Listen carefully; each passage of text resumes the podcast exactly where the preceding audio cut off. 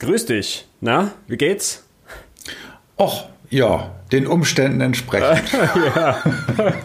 Mir geht's, mir geht's heute sehr gut, äh, weil ich habe gerade vorher entdeckt, dass jemand bei iTunes unseren Podcast bewertet hat. Also bewertet haben schon mehr Menschen, aber jemand hat uns tatsächlich eine Rezension geschrieben. Oha. Das würde ich dir gerne mal vorlesen. Und zwar hat der ja.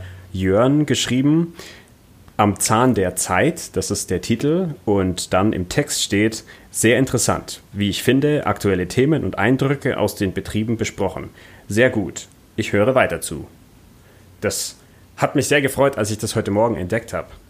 Schön, ja. ja. prima. Und das war bei iTunes irgendwie, da das kann man das iTunes, dann genau. kommentieren genau. oder so. Ah, okay. Also das ist auch nochmal für mich so der Aufruf für all diejenigen, die zuhören und uns vielleicht über iTunes hören. Hm, da ist für uns die beste Möglichkeit, wenn ihr eben bewertet und oder kommentiert, eine Rezension schreibt, weil das dann an, an und für sich mehreren Menschen angezeigt wird.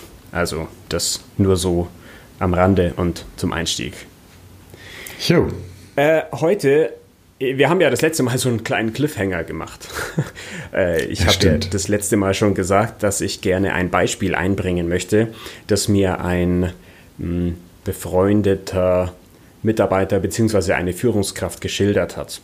Mhm. Und zwar ist es eine Situation, da kam er aus dem Urlaub zurück und mhm. dann hat er festgestellt, dass in den zwei Wochen, die er weg war, irgendwas muss irgendwie vorgefallen sein. Und dann haben die eben, nachdem er zurückkam, eine Runde gemacht mit allen Mitarbeiterinnen und Mitarbeitern.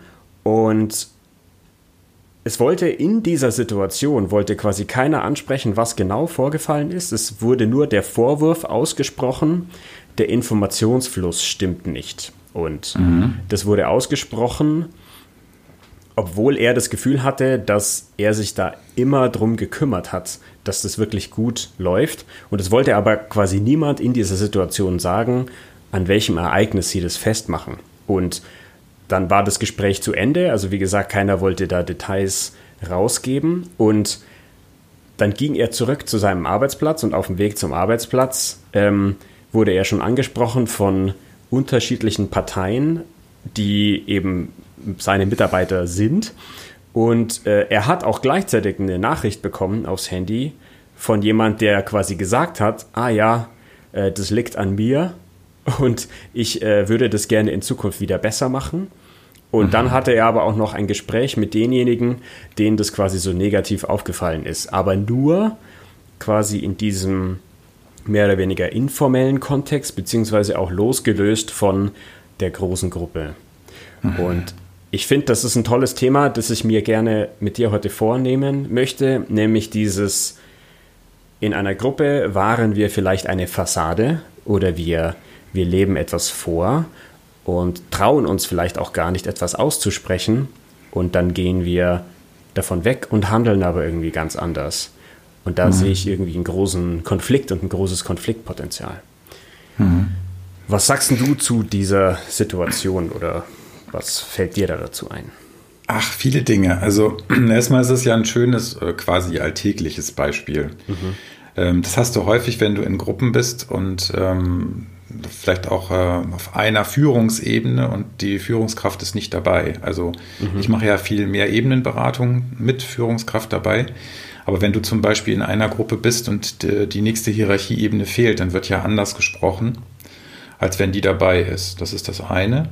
Und dann gibt es ja noch diesen Gruppeneffekt, der ist auch relativ normal. Das ist eigentlich immer dann, wenn man am Anfang mit einer Gruppe arbeitet, äh, auch in der Gruppenanalyse, dann sagt erstmal keiner was. Es ist äh, Schweigen, es wird so ein bisschen abgewehrt. Eigentlich wünscht sich jemand, dass ein Thema vorgegeben wird, dass irgendeiner was vorturnt. Ähm, und wenn das da nicht kommt, dann kommt langsam so etwas zustande, dass die Menschen sich immer ehrlicher begegnen können. Jetzt ist das natürlich im betrieblichen Kontext auch nicht ganz ungefährlich, weil die wollen ja zusammenarbeiten, jeder hat eine Rolle. Mhm. Es gibt Hierarchien, es gibt auch Abhängigkeiten. Und ähm, dann ist das ein bisschen wie, ich sag mal, Beamten-Mikado. Ne? Also wer mhm. zuerst zuckt, hat verloren. Mhm.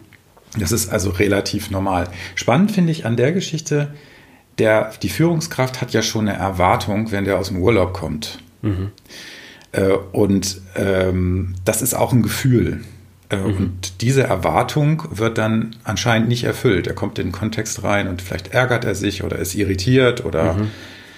Hat irgendetwas, was er, womit er nicht gerechnet hat. Mhm. Und ähm, dann wird das in dieser Gruppe nicht ausgesprochen, worum es geht. Es wird nicht konkretisiert. Mhm. Und das hast du ganz häufig, dass man an den organisatorischen oder Kommunikationsvorgängen entlang eigentlich sehen kann, da stehen da immer hinter Gefühle, die da nicht mhm. ausgesprochen werden. Also es hat mich geärgert, das oder ich fühle mich immer allein gelassen, immer muss ich den Scheiß machen, keiner kümmert sich. Wer hat überhaupt gesagt, was die Regel hier ist? Wie soll es eigentlich laufen? Wer hat hier eigentlich den Hut auf? Ähm, so, und dann fühlt sich ja jeder auch ein bisschen vielleicht auch noch in seiner Rolle äh, ungerecht oder gerecht, wie auch immer, behandelt. Und dann wird erstmal geschwiegen, weil diese ganzen Gefühle nicht ausgesprochen werden. Und äh, das Interessante ist dann ja, was passiert danach? Der geht da raus und man könnte ihn fragen, und? Bist, was fühlst du denn jetzt? Bist du verwirrt? Was wollte die Gruppe dir jetzt sagen? Und dann kommen sie alle einzeln. Und äh, das ist absolut typisch und ist auch total nervig für viele Führungskräfte übrigens. Ähm, natürlich haben sie aber auch meistens selber einen Anteil daran, dass es so läuft. Man kann das ja nicht ganz rausnehmen. Ne? Das ist die Frage, was tut der für die Gruppe, dass da frei gesprochen werden kann? Und ist das wirklich echt oder ist das nur ein Lippenbekenntnis? Ich habe gestern noch mit einem Patienten gesprochen, der auch so eine Situation berichtete, dass die Führungskraft immer wiederholt, also ihr könnt immer zu mir kommen und es ist immer offen und es ist immer total super, wenn ihr euch und so, ja? Also kommt ruhig und lädt ein. Wenn man das dann aber konkret tut, dann kommt man zur falschen Zeit. Nee, jetzt nicht. Kannst du das nicht selber lösen? Ähm, so, dann wird es zum Teil anders wieder zurückgegeben. Und wenn man das macht, hat das natürlich eine Wirkung. Also sowohl die Gruppe könnte man ermutigen, in dem Fall sich dazu äußern, äh, und natürlich auch ein, Stückchen Vertrauen zu erarbeiten, ohne dass man jetzt die privaten Hosen darunter lassen muss. Das glauben ja immer alle, dass man die tiefste Biografie da irgendwie preisgeben muss. Ist ja gar nicht. Es geht ja nur darum zu sagen, auf den Arbeitsplatz äh, auf den betrieblichen Bezug, was ärgert mich hier oder was ist mein Problem oder was macht mir Angst oder sonst was. So und ähm, das passiert nicht. Ne? Nennt sich, ja, im Grunde ist es ein Gruppenwiderstand oder ein Abwehrphänomen. So, du hast jetzt gesagt, dass, äh, also du hast einen Begriff verwendet, den ich sehr spannend finde, nämlich Lippenbekenntnis. Und da denke ich mir, gerade jetzt im Hinblick auf das Beispiel, über das wir gerade sprechen, wie, also woran merke ich denn, dass es nur ein Lippenbekenntnis ist? Also, beziehungsweise, weil jetzt in, in dem Beispiel, ich meine, ich kenne die Führungskraft ja selber und bei ihm würde ich sagen, ich glaube nicht, dass es bei ihm nur ein Lippenbekenntnis zum Beispiel ist. Mhm. Auch wenn ich sehe, dass man Gefahr läuft, dass es dann doch als ein Lippenbekenntnis wirkt. Also, was ist da der Unterschied quasi? Oder wie kann man das auch selber steuern? Also erstmal ist ja, wenn der jetzt äh, für sich das Gefühl hat, Mensch, ich mache doch hier alles, damit die äh, frei reden können. Und ich mhm. mache doch hier einen offenen Raum und ich kümmere mich doch auch um die Gruppe. Und er geht aus so einer Situation raus. Und die mhm. sind alle da am Schweigen. Und er kriegt das Problem nicht gelöst. Und hinterher kommen die alle an. Mhm. Dann würde ich ihm empfehlen, sein eigenes Gefühl zu reflektieren und das auch wieder in die Gruppe zu tragen. Mhm. Also zum Beispiel zu sagen, Leute, jetzt habt ihr mich hinterher alle einzeln angesprochen. Äh, was war los, dass wir das hier in der Gruppe nicht besprechen können? Mhm. Oder Finde ich gut, das habe ich im Übrigen ihm auch empfohlen. Ja, siehst du, ja, kluger Mann. Äh, äh, nee, weil das ist ja, eigentlich ist es ja ganz einfach. Er geht ja raus mit einer gewissen Verwirrung. Was ist denn jetzt hier mhm. los? Ich kriege hier keine Info. Ist das Problem jetzt gelöst? Mhm. Das hast du ganz oft auch, wenn zum Beispiel gefragt wird, haben wir jetzt ein Commitment? Also, das wird ja ist auch so ein mhm. schöner Begriff. Ne? Mhm. Haben wir jetzt irgendwas vereinbart? Ist hier auch was verbindlich? Verbindlichkeit ist auch ein wichtiges Thema in Unternehmen. Äh, und dann sagen alle, ja, ja, mm, mm, mm. Und hinterher hat es dann doch jeder anders verstanden. Das ist einerseits ein Kommunikationseffekt hier, Friedemann Schulz von Thun, ne, vier Ohren mhm. und so, äh, Sender und Empfänger, aber es ist meistens auch ein emotionales Thema, dass es jeder so ein bisschen anders gewertet hat. Ist es nur wichtig? Mhm. Ist es Prio? Äh, will ich das überhaupt machen? Muss ich das überhaupt machen? Ist das Quatsch, was der jetzt von uns will? So, und wenn man da tatsächlich das eigene Gefühl ein Stückchen, deswegen rede ich immer von selektiver Authentizität. Wir sind nicht voll authentisch. Das ja. ist Quatsch. Also, aber in einer selektiven äh, Authentizität, also sich bemühen, auch das Gefühl dann wieder zu spiegeln und zu sagen, lasst ihr mich hier im Regen stehen und mhm. ich gehe raus und weiß von gar nichts. Und so und mhm. so habe ich mich gefühlt, das möchte ich nicht. Mhm. Und wenn er das authentisch hinkriegt, dann passiert was. Mhm. Also das kann ich mhm. fast, das kann man fast garantieren, weil ähm, man braucht manchmal nur, ich hatte jetzt am Montag eine Gruppe, da war vorher die auch, das war sehr schwierig in einer Pflegeeinrichtung. Und dann habe ich nur gefragt, wollen wir mal Gefühle sammeln, die gerade hier im Raum sind. Aha. Und dann ging das los, dann haben die sich gekesselt. Und äh, dann geht es natürlich darum, kann die Führungskraft das auch wieder einfangen. Ne? Mhm. Also wenn dann was kommt. Und dafür kann man sich ein bisschen trainieren. Das ist gar nicht mhm. so schwer. Was, und, ich finde es ja. gerade spannend, da würde ich gerne einhaken, nämlich was wären aus deiner Sicht für solche Situationen, sowohl als Führungskraft und oder als Moderator, so Spielregeln, die man vielleicht vorher festlegt? Also, weil wenn, wenn ich jetzt das mit einer Gruppe mache, die vielleicht mhm. das noch nie gemacht hat, wollen wir mal kurz mhm. aussprechen, was überhaupt für Gefühle im Raum sind, dann mhm. glaube ich, dass das, wie du es jetzt beschrieben hast, extrem schnell eskalieren kann.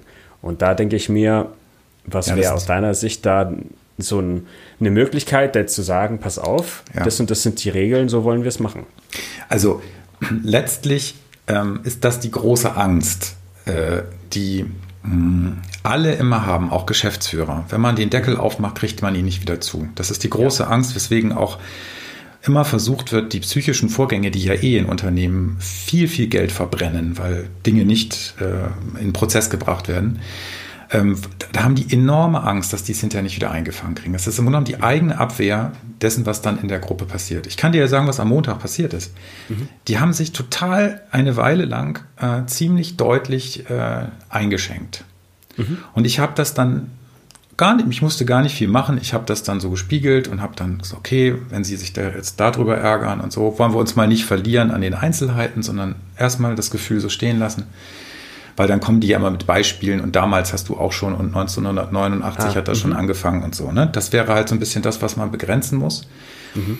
Aber ansonsten gibt es eigentlich nicht die Erfahrung, dass wenn ich oder in Gruppen Gefühle geäußert werden, das hinterher ganz schlimm ist. Im mhm. Gegenteil. Mhm. Das ist in der Regel, die gehen ja mit dem Gefühl nach draußen, die kesseln sich in der Kaffeeküche viel mehr. Da mhm. wird viel mehr abgelästert und da gibt es viel mhm. mehr Kollateralschäden, als wenn die das in der Gruppe sagen. Mhm. Es gibt natürlich so Vernichtungsschläge. Du bist völlig inkompetent, du bist dumm, du bist sonst was.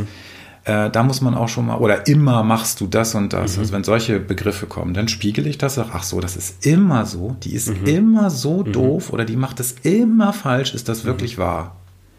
Das, das ist ja im Übrigen auch quasi ein, ein Punkt, den man, wenn man sich mit gewaltfreier Kommunikation beschäftigt, ja. lernt. Also ich möchte an der Stelle hin, darauf hinweisen, dass gewaltfreie Kommunikation aus meiner Sicht häufig missverstanden wird als wir dürfen jetzt nur noch so reden. Mhm. Und dann ist es für mich Quatsch. Äh, gewaltfreie Kommunikation, ja. wer das aus meiner Sicht verstehen möchte, muss unbedingt mal dem Begründer Marshall Rosenberg zuhören. Der lebt zwar leider nicht mehr, aber es gibt auf YouTube einen dreistündigen Vortrag von ihm.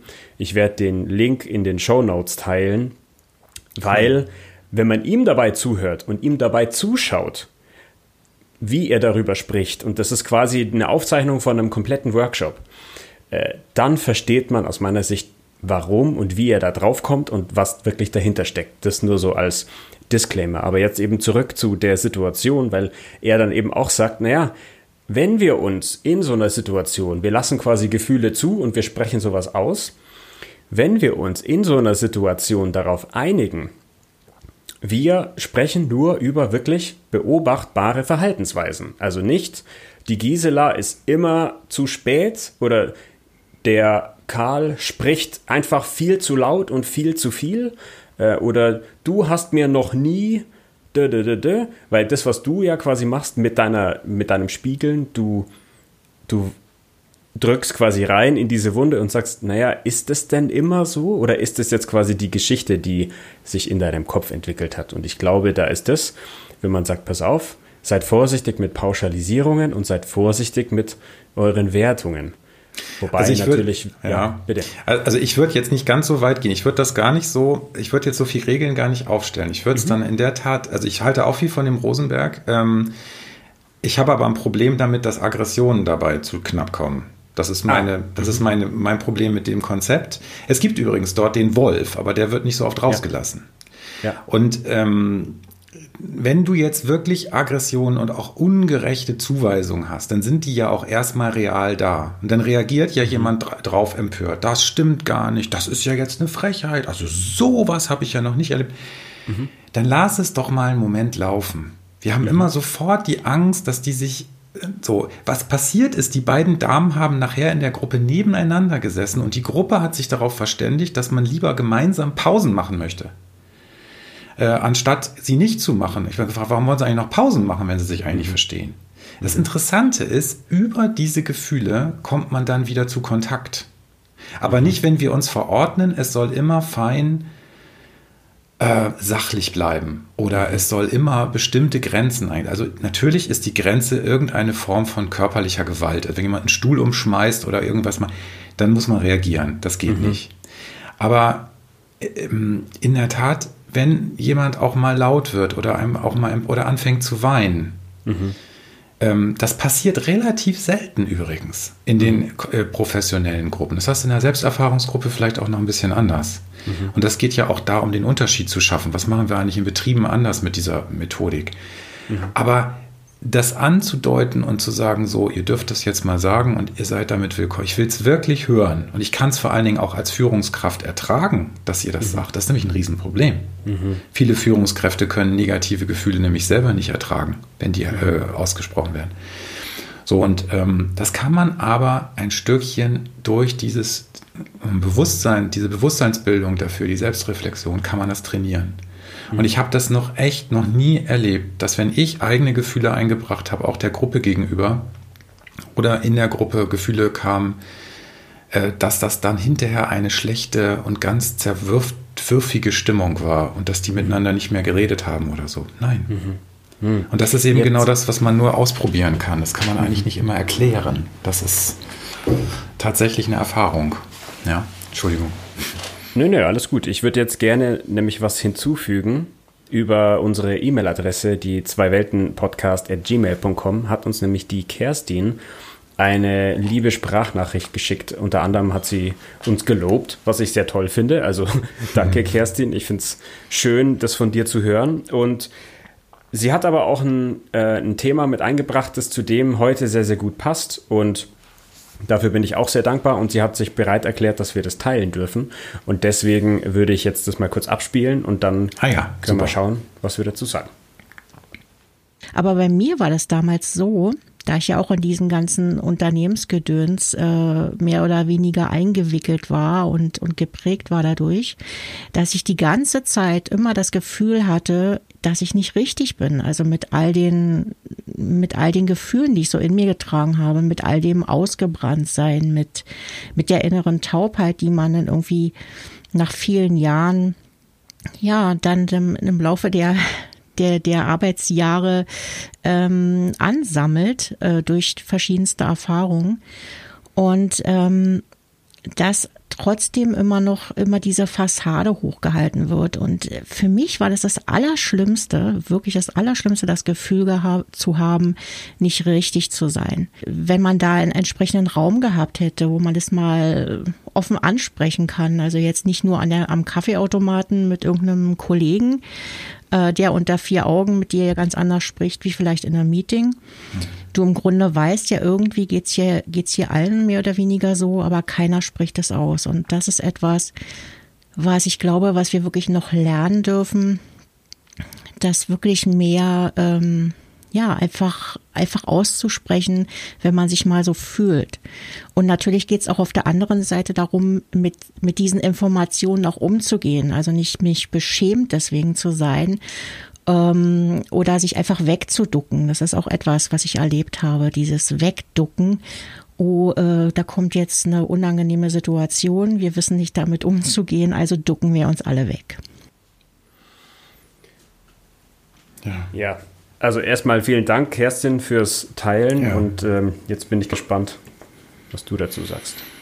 Also, wenn ich das höre, ähm, kann ich das natürlich nur voll äh, unterstützen. Das Gefühl der Fremdheit, ähm, ja, vielleicht ist, wahrscheinlich kennt das jeder, dass man in einer Gruppe sitzt oder in irgendeinem Kontext ist, vielleicht sogar auch im Zweier, im Zwiegespräch mhm. und die ganze Zeit eigentlich nur kontrolliert, okay, darf ich das jetzt sagen, was ich empfinde oder nicht? Mhm. Kannst du auch im Paargespräch theoretisch überlegen. Ähm, oder wie wird das dann aufgefasst?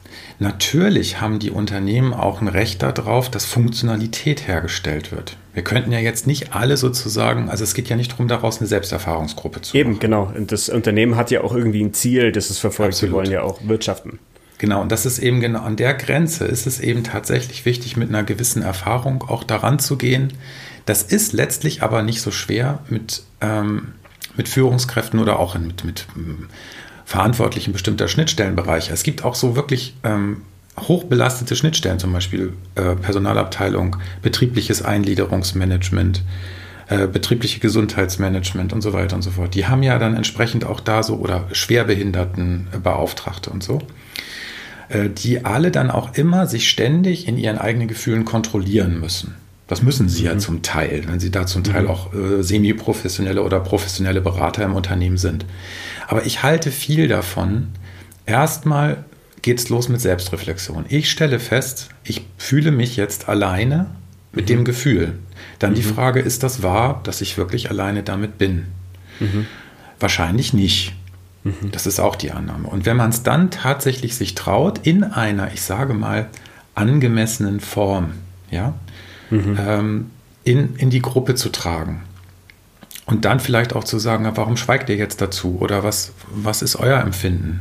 Mhm. Und die Führungskraft muss diesen Rahmen natürlich halten können. Das ist das A und O. Mhm. Wenn mhm. die Führungskraft sofort sagt, nee, äh, Frau Schneider-Pelz, das gehört jetzt aber nicht hierher und jetzt bleiben Sie mhm. mal sachlich und ja, wir können ja im Einzelnen nochmal drüber sprechen. Ich merke ja, Sie sind jetzt ganz betroffen. Ne? Mhm. Dann pathologisiert man die natürlich. Aber wenn man ja genau und dann ist es eher so, ah, was ist denn mit der los? Also, ja, dann, also wirklich. Genau. Obwohl eigentlich alle sich genauso fühlen. Genau. Ja. So und äh, du kannst also das, das ist im Grunde genommen das Konzept äh, aus der Gruppenanalyse würde dazu lauten ähm, Figur Grund. Also es gibt wie so den griechischen Chor, der guckt zu. Mhm. Und dann gibt es einen Protagonisten, der was sagt, oder ein, ein Paar, das sich irgendwie äh, verhält. Ne? Hier mhm. mit Ödipus und so. Äh, und im Grunde genommen hat dieser Chor aber sehr viel damit zu tun. Das heißt, die treten nur hervor. Das, der Grund, der Hintergrund ist auch da und dieses steht in Wechselwirkung. Mhm. Das heißt, also wenn einer was sagt, hat das eigentlich immer was mit der Gruppe zu tun. Mhm. Und das ist das Spannende, wenn man dann fragt, naja, nicht nur kennen Sie das hier auch oder kennt mhm. das noch jemand, sondern wie kann dieses Gefühl, das diese Person hat, denn in diesem Moment entstehen? Mhm. Auch wenn jemand zum Beispiel sagt, also das kenne ich gar nicht. Was hast mhm. du jetzt für ein Problem? Was macht dich denn jetzt hier so ärgerlich oder so traurig? Oder ich habe damit kein Problem. Äh, das ist doch jetzt völlig okay. Meinetwegen Arbeitsbelastung, keine Ahnung was, irgendein, ein, zum Beispiel Hilflosigkeit. Einige Menschen mhm. reagieren mit Hilflosigkeit. Mhm. Und ein anderer sagt dann, ich bin überhaupt nicht hilflos, das kann ich bewältigen. Mhm. Ist das denn so schlimm, wenn die beiden Empfindungen mal nebeneinander stehen? Das kann ja auch für den, der sich hilflos fühl, fühlt, ein Vorteil sein. Aber mhm. auch der, der sagt, ich bin damit überhaupt nicht hilflos, kann es ein Hinweis sein zu sagen, ey, nimmst du das Maul vielleicht auch ein bisschen voll. Mhm. Ähm, also dieses sich gegenseitig mitteilen und dann natürlich wieder irgendeine Schnittmenge zu finden. Man spricht ja von okkupierten Gruppen, die sollen am nächsten Tag weiterarbeiten und miteinander arbeiten und irgendwas auch erzeugen und Effektivität herstellen. Und was die Unternehmen immer nicht verstehen, ist, das ist kein Denkprozess, den du mit einem Algorithmus herstellen kannst. Mhm. Aber das wirkt aus sich selber heraus positiv. Das behaupte ich einfach aus der Erfahrung auch. Und wenn die Gruppe sich das nächste Mal trifft, dann kann es sein, dass ein anderer Mensch sich äußert oder so, ja. Wenn es immer derselbe ist, dann kann es ein Sündenbock-Phänomen geben. Dann gibt es einen, der immer jammert oder mhm. der immer äh, problematisiert oder so. Dann, den muss man dann natürlich ein bisschen schützen. Mhm. Und das du, ist im Kern gar nicht so schlimm. Also du, du hast mhm. jetzt auch schon sehr häufig da die, die Rolle und die Aufgabe der Führungskraft angesprochen, weil mhm. ich finde, so mein Eindruck ist, dass es eigentlich genau daran häufig scheitert. Also dass mhm. es in dem Kontext keine Führungskraft gibt, die das irgendwie halten kann. Und ich glaube, dass das die große Schwierigkeit ist, weil, also was tue ich denn dann als Mitarbeiter? Welche Möglichkeiten habe ich denn dann, wenn ich jetzt das Gefühl habe, die Führungskraft geht da quasi emotional oder ist da mit ihren emotionalen Fähigkeiten irgendwie am Ende? Hm. Ja, das ist natürlich ein Problem. Aber mhm. erstmal kannst du als, als wacher Mitarbeiter natürlich auch wieder selbstreflexiv sagen, okay, der kriegt das jetzt nicht hin, der ist damit überfordert, der zieht sich zurück. Das ist nicht, das liegt nicht an mir. Ja. Sondern das ist jetzt, ne, das ist jetzt nicht sozusagen Naturgesetz, dass das mhm. stattfindet.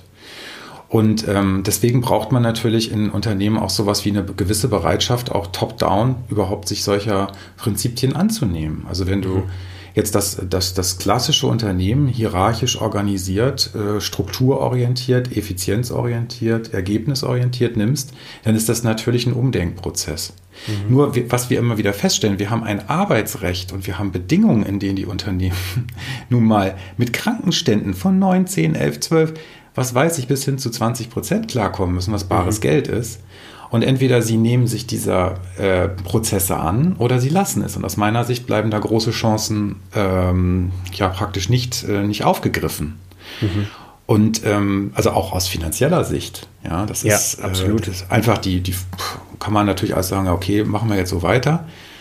Und wenn die Erfahrung, die ich gemacht habe, warum ich den Job einfach auch so gerne mache, ist, ähm, du kannst von diesen negativen Affekten und diesen Hilflosigkeiten, Ängsten, Ärgerlichkeiten, Sabotage, Kampf hinkommen, nicht zu völliger Harmonie, aber zu einer Akzeptanz und Respekt. Und übrigens nichts anderes will der Rosenberg auch, der will auch nicht Teletabiland. Ja. Nee, ne? genau, ja. Ähm, so, und das ist so, wenn man das ein paar Mal gesehen hat, dass das funktioniert und dann die Resilienz, also die, die Widerstandskraft gegen Stress bei den Führungskräften, aber auch den Gruppen selber, es gibt ja nicht nur individuelle Resilienz, sondern auch eine Gruppenresilienz, dass die dann steigt, dann können die zum Beispiel so eine blöde Krise wie jetzt mhm. besser überstehen. Ich habe gestern eine Führungskraft gehabt, der in einem Betrieb arbeitet, bei dem jetzt ungefähr ein Drittel der Mitarbeiter entlassen werden soll. Mhm. Und die müssen denen jetzt zumindest Optionen erstellen, wie man zum Beispiel freiwillig geht. Ja, die kriegen irgendwelche. Angebote. Und dann sagt er auch zu mir, äh, ja, wer hat mich eigentlich gefragt als Führungskraft, wie es mir jetzt gerade damit geht? Ja, mhm. und das, da wird, die werden ja nicht gefragt, ob die das mit ihren Gruppen jetzt gerade hinkriegen. Die müssen das jetzt irgendwie hinkriegen. Mhm. Und das sind sehr heterogene Gruppen mit unterschiedlicher Altersstruktur, mit ganz unterschiedlichen Persönlichkeiten. Und eigentlich sind die die ganze Zeit schon da, dass sie es eigentlich hinkriegen müssen. Da geht es mhm. jetzt nicht um technischen Ablauf alleine, mhm. sondern da geht es um Biografien, Entscheidungen, Existenzängste. So, also wir haben es ja auf dem Tisch. Das war ja vor ja. Corona nicht, nicht, also es ist durch Corona jetzt nur verschärft, aber wir haben es ja. ja eigentlich schon längst auf dem Tisch.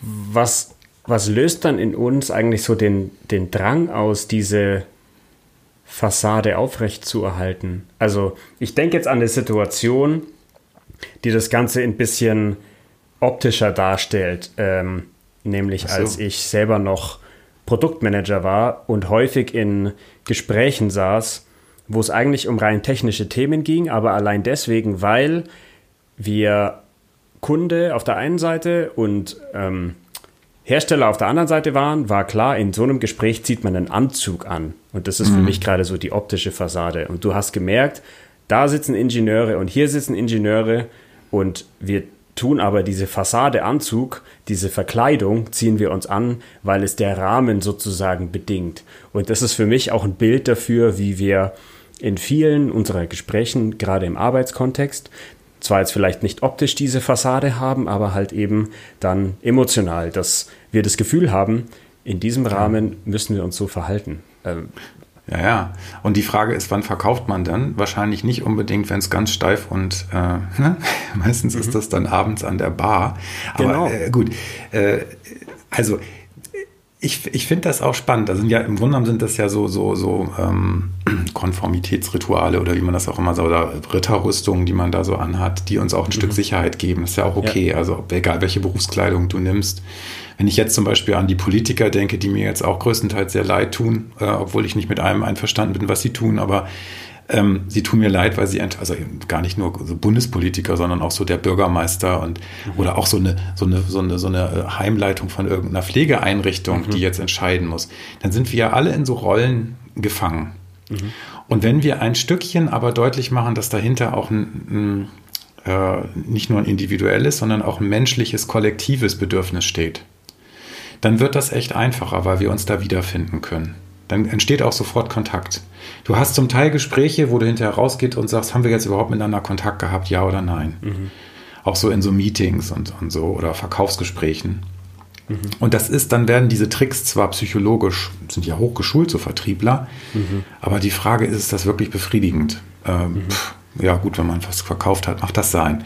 Aber in diesem Kontext einer Gruppensituation, egal Politik, Pflegeeinrichtung, Teams, äh, ob das Sozialbereich oder auch ein profitorientiertes Unternehmen ist, ist das auf Dauer schwierig. Deswegen glaube ich, müssen wir diese erstmal ein Bewusstsein dafür haben, dass wir jetzt eine Rolle und eine Fassade haben. Das ist mhm. auch eine, eine, Übung, die man machen kann.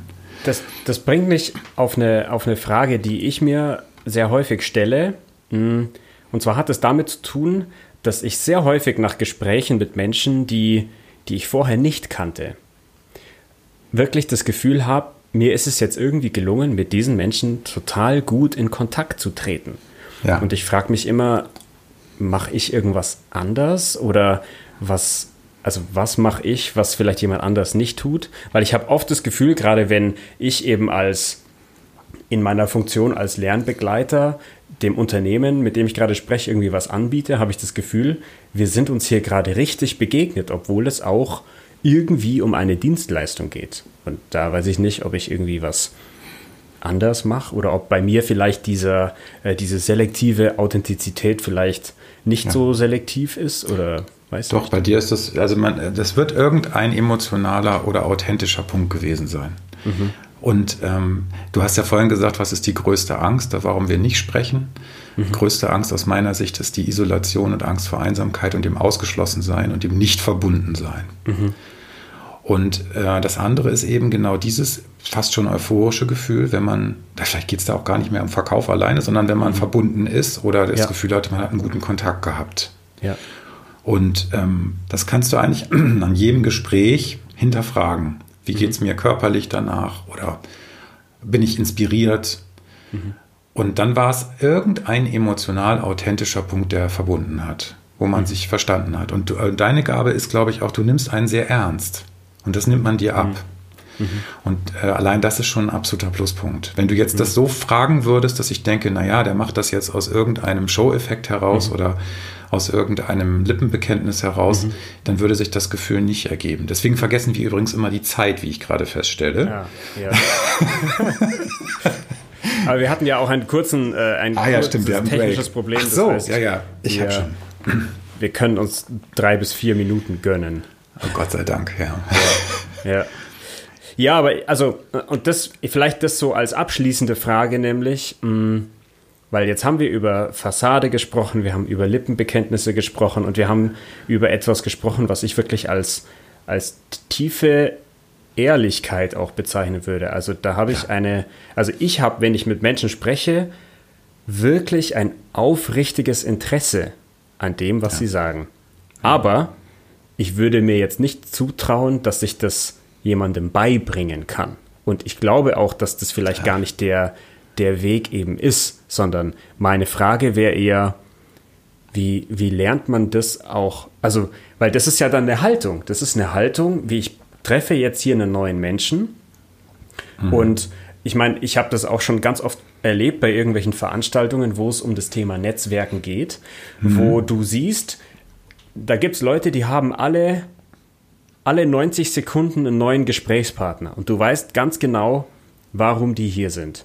Mhm. Und ich unterhalte mich häufig dann eineinhalb Stunden mit einer mir total fremden Person, aber ich habe wirklich ein aufrichtiges Interesse daran, diese Person kennenzulernen.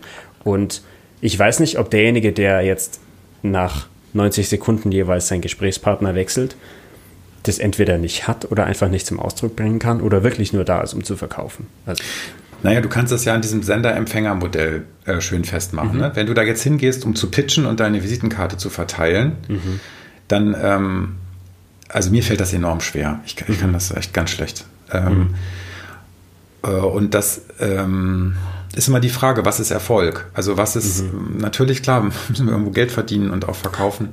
Aber ähm, das ist eben auf Dauer tatsächlich die Frage. Wenn du nur sendest und gar nicht wirklich empfängst, mhm. dann ist das, glaube ich, kein gutes Resilienzmodell für einen selber. Ich glaube, das ist für einen selber sehr auslaugend. Mhm. Das ist nur so meine persönliche Meinung dazu. Mhm. Das kann ja jeder für sich selber entscheiden. Ne? Ähm, aber äh, die Frage noch zu beantworten äh, zum Schluss, kann man das jemandem beibringen? Also A, glaube ich, es hat eigentlich jeder in mhm. einer unterschiedlichen Ausprägung. Es gibt sicherlich Menschen, die sich mit Empathie sehr schwer tun und auch mit den eigenen Affekten sehr schwer tun, weil die ihre eigenen Gefühle möglichst weghalten, ähm, möglicherweise weil sie vielleicht zu bedrohlich sind. Ah, ähm, trotzdem kann man die ermutigen und ähm, ich habe auch da, auch im Einzelgespräch, selten die Erfahrung gemacht, wenn ich das den Leuten spiegel, dass sie, dass ich sie nicht fühlen kann oder dass ich das nicht, dass ich nicht Kontakt bekomme, dann habe ich nicht das Gefühl, dass die sich in dem Moment einsam gefühlt haben. Mhm. Sondern ich habe es ja angesprochen, was sie draußen wahrscheinlich dauernd erfahren. Und damit wird es wieder real. Das kommt ja auf eine reale Ebene, auf eine intersubjektive Ebene. Und deswegen glaube ich, das kann eigentlich jeder in einem gewissen Umfang lernen. Aber ja, es kann auch nicht jeder Führungskraft sein. Ja. Und es fehlen mir manchmal auch die Politiker, obwohl ich denke, die müssen mittlerweile eigentlich als Fähigkeit mehr eine, eine Betonhaut haben. Mhm. Und da auf der anderen Seite verlangt man von ihnen Empathie. Ja, beides geht eben nun mal auch nicht. Ja, ja das ist auch schwierig. Ähm, so dass man da immer die Frage auch der Balance finden muss. Auch eine mhm. Führungskraft muss mal irgendwann weitermachen. Die kann nicht den ganzen Tag immer hinter den Leuten herlaufen und gucken, wie sie sich fühlen. Mhm. Aber du musst den Kanal manchmal öffnen können, selektiv. Mhm. Und das ist, glaube ich, mit agiler Führung gemeint. Mhm. Das wird ja auch immer so schön als Begriff genommen, situativ mhm. angemessen und flexibel und so. Mhm. Ähm, und ich glaube, das ist eine Haltung, genau. Und diese Haltung trainiert man durch Selbstreflexion und nicht durch irgendein algorithmenorientiertes Diagramm äh, oder Konzept, das nur auf Denken basiert. Wort zum Sonntag. Okay. Schönes, schönes Schlusswort, würde ich sagen. Und das, ich glaube, ich habe so ein, so ein Gefühl, mhm. wo das dann in der nächsten Folge hingehen kann. Denn okay. ich habe mal einen, einen Artikel geschrieben, der heißt ähm, Bildung und Betriebswirtschaft warum es zum Ende, also warum es zum Ende dieser Beziehung kommen muss, bevor es eine hässliche Scheidung gibt oder so. Also oh, Bildung cool. und Betriebswirtschaft. Und ich glaube, wir könnten das Gleiche auch mal mit ähm, quasi betriebswirtschaftlich denken und Emotionalität uns angucken. Ja, also, gerne. weil mhm. da gibt es eben aus meiner Sicht, wie wir jetzt auch schon festgestellt haben, klar, es sind Unternehmen, es sind Unternehmungen, wo es darum geht, Geld zu verdienen. Aber die Emotionalität, die kann man ja nicht einfach wegrationalisieren, sondern die ist irgendwo mit dabei.